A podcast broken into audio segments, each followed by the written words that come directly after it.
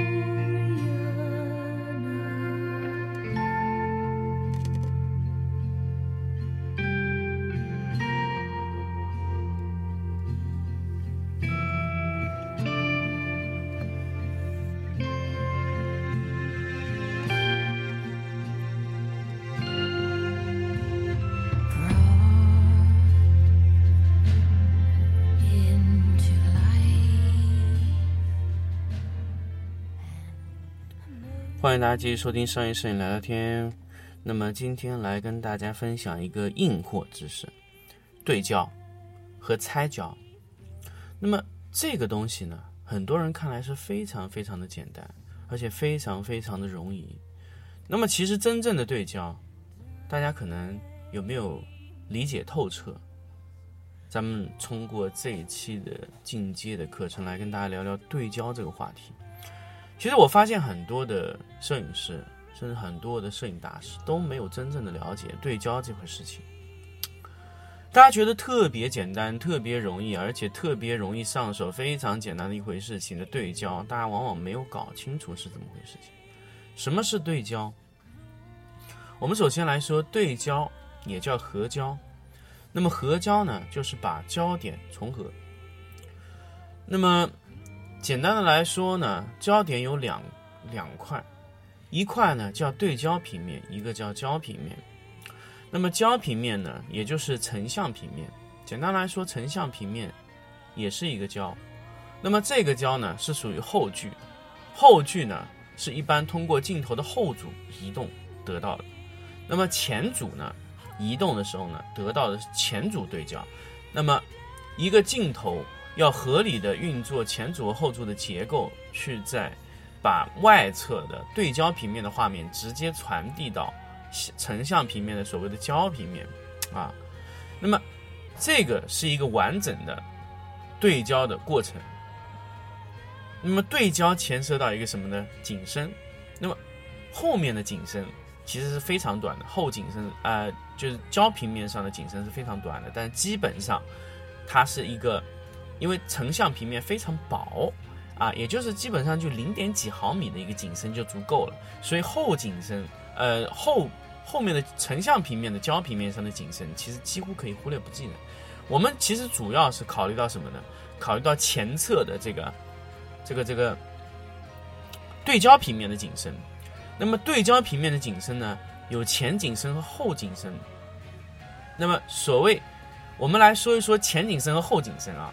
很多朋友他这个看来呢非常简单，但是其实我们很多时候都用了前景深。大家如果可以理解的话，就知道，比如说我们去拍摄一种一个花朵哈，我们如果要让整个花朵清晰，我们会会对哪个地方呢？很多朋友跟我说对花朵的前侧。那么这个时候呢？你的前景深就被浪费掉了，那么你成像所有起作用的都是后景深，那么也就是说你是用了一半的景深在干全部景深的工作，那么这个时候你应该怎么去运用这个景深？那么你可以大致的猜测一下，把对焦点移动到花心上面，那么它前后都会有一点点，那么这个景深你就可以用全，甚至可以往前往后多次自动对焦，那么这是一种呃。利用景深的这个东西，那么在焦平面往后的方向，往远处的方向都称为前景深；焦平们往镜头方向全叫前景深，反之都是后景深。那么远离镜头方向的景深全叫后景深。那么前后景深运用的全，那么光是选择对焦点就可以了吗？其实是我觉得自动对焦是一个比较二的一种对焦模式。那么什么情况下用自动对焦呢？猜测的、快速的，有些时候呢，你来不及手动对焦的时候，那就自动对焦。那么如果我们拍摄的模式它是有充分的时间让你自动手动对焦呢，那你何不手动对焦呢？因为老陆是经常是拍静物的，所以手动对焦会比较多。那么自动对焦什么时候呢？比如说拍人像的时候，拍新闻的，拍运动的，拍快速的反应的。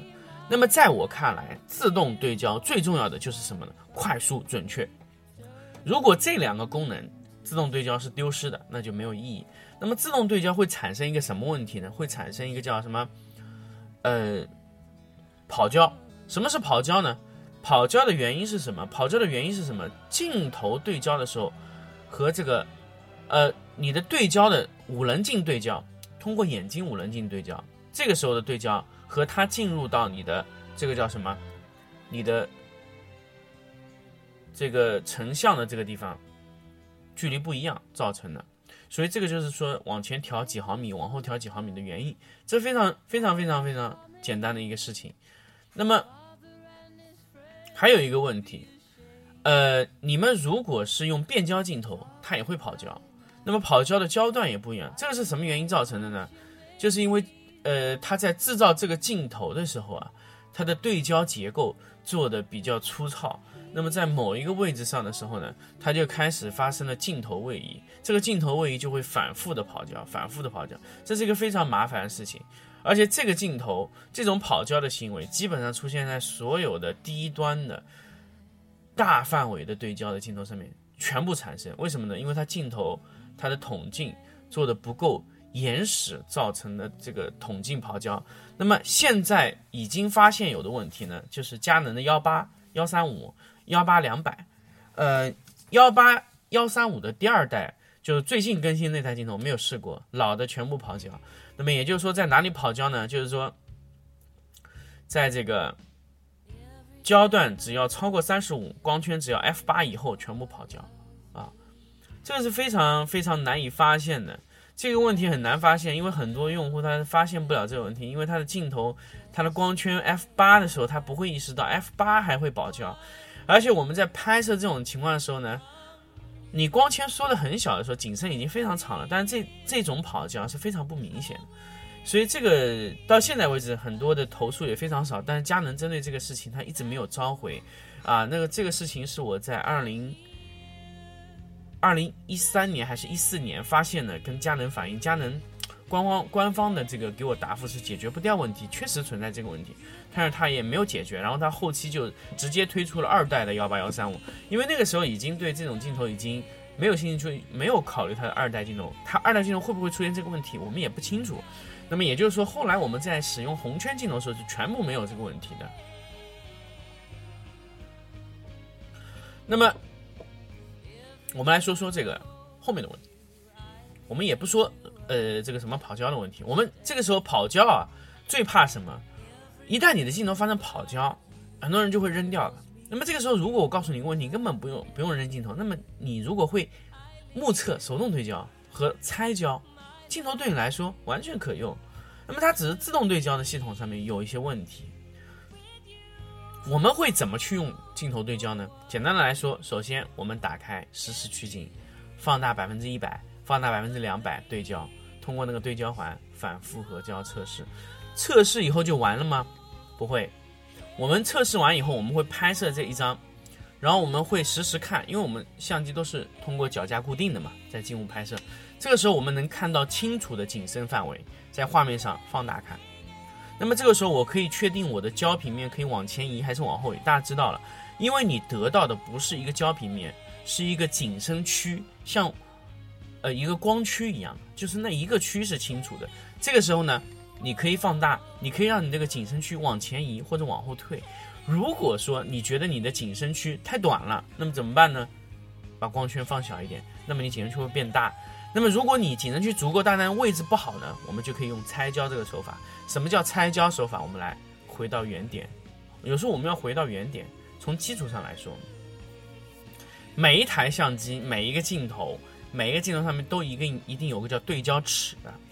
那么对焦尺呢？首先，呃，日本的相机是没有胶皮面尺的，胶皮面尺它是没有的，呃，它只能告诉你的对焦位置。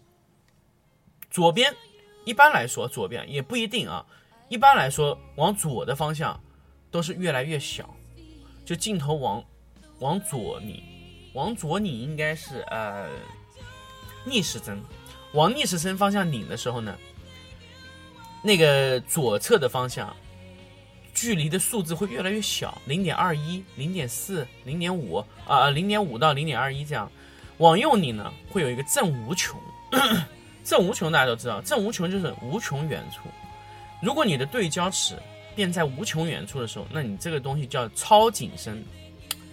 也就是说，你全部画面，你全部东西都是清楚的。我们在制造一些小型的闪，嗯，这个手机摄像头的时候，有时候制造小小型手机摄像头的时候，就是把。东西对到无穷远处，无穷远处也就是整个画面都是清楚的啊，光圈足够小，无穷远的对焦，那么这种全景声得到，也就所有东西都清楚的。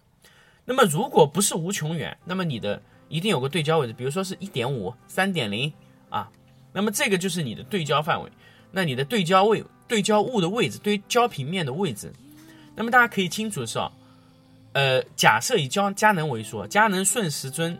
是越远，逆时针是越近。那么这个时候，如果你发现你的焦平面太靠向镜头方向了，你想往远处移，那么你就往逆时呃顺时针方向拧，往正无穷的方向拧过去。那么你的镜头的焦平面会慢慢往前移动，每次只要拧一点点。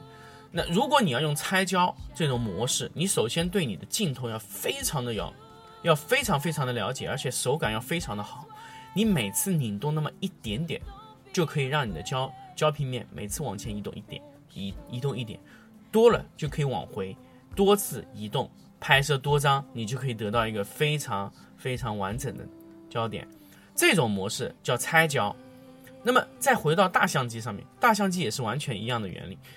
大相机的前组和后组分得越远，那么焦点就越往前，越往前。对。呃，不是越往前，是越越远离相机方向。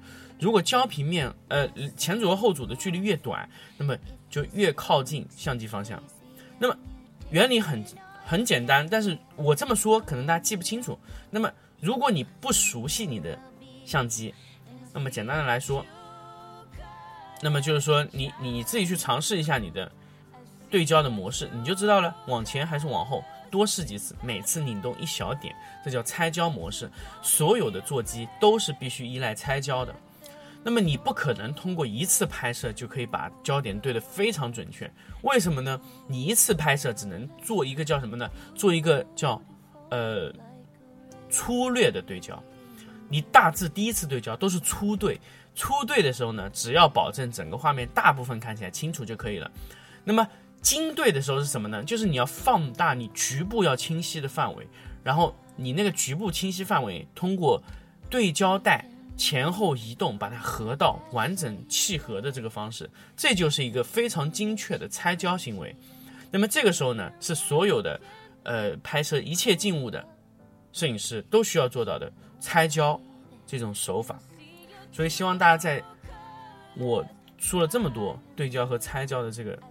嗯，行为上大家可以去了解什么叫对焦和拆焦，尤其是静物摄影师，就是可以固定相机拍摄的，你一定要学会这个，这个是非常非常重要的一个行为。好，那么这一期的超硬干货跟大家聊到这里，我们下期再见。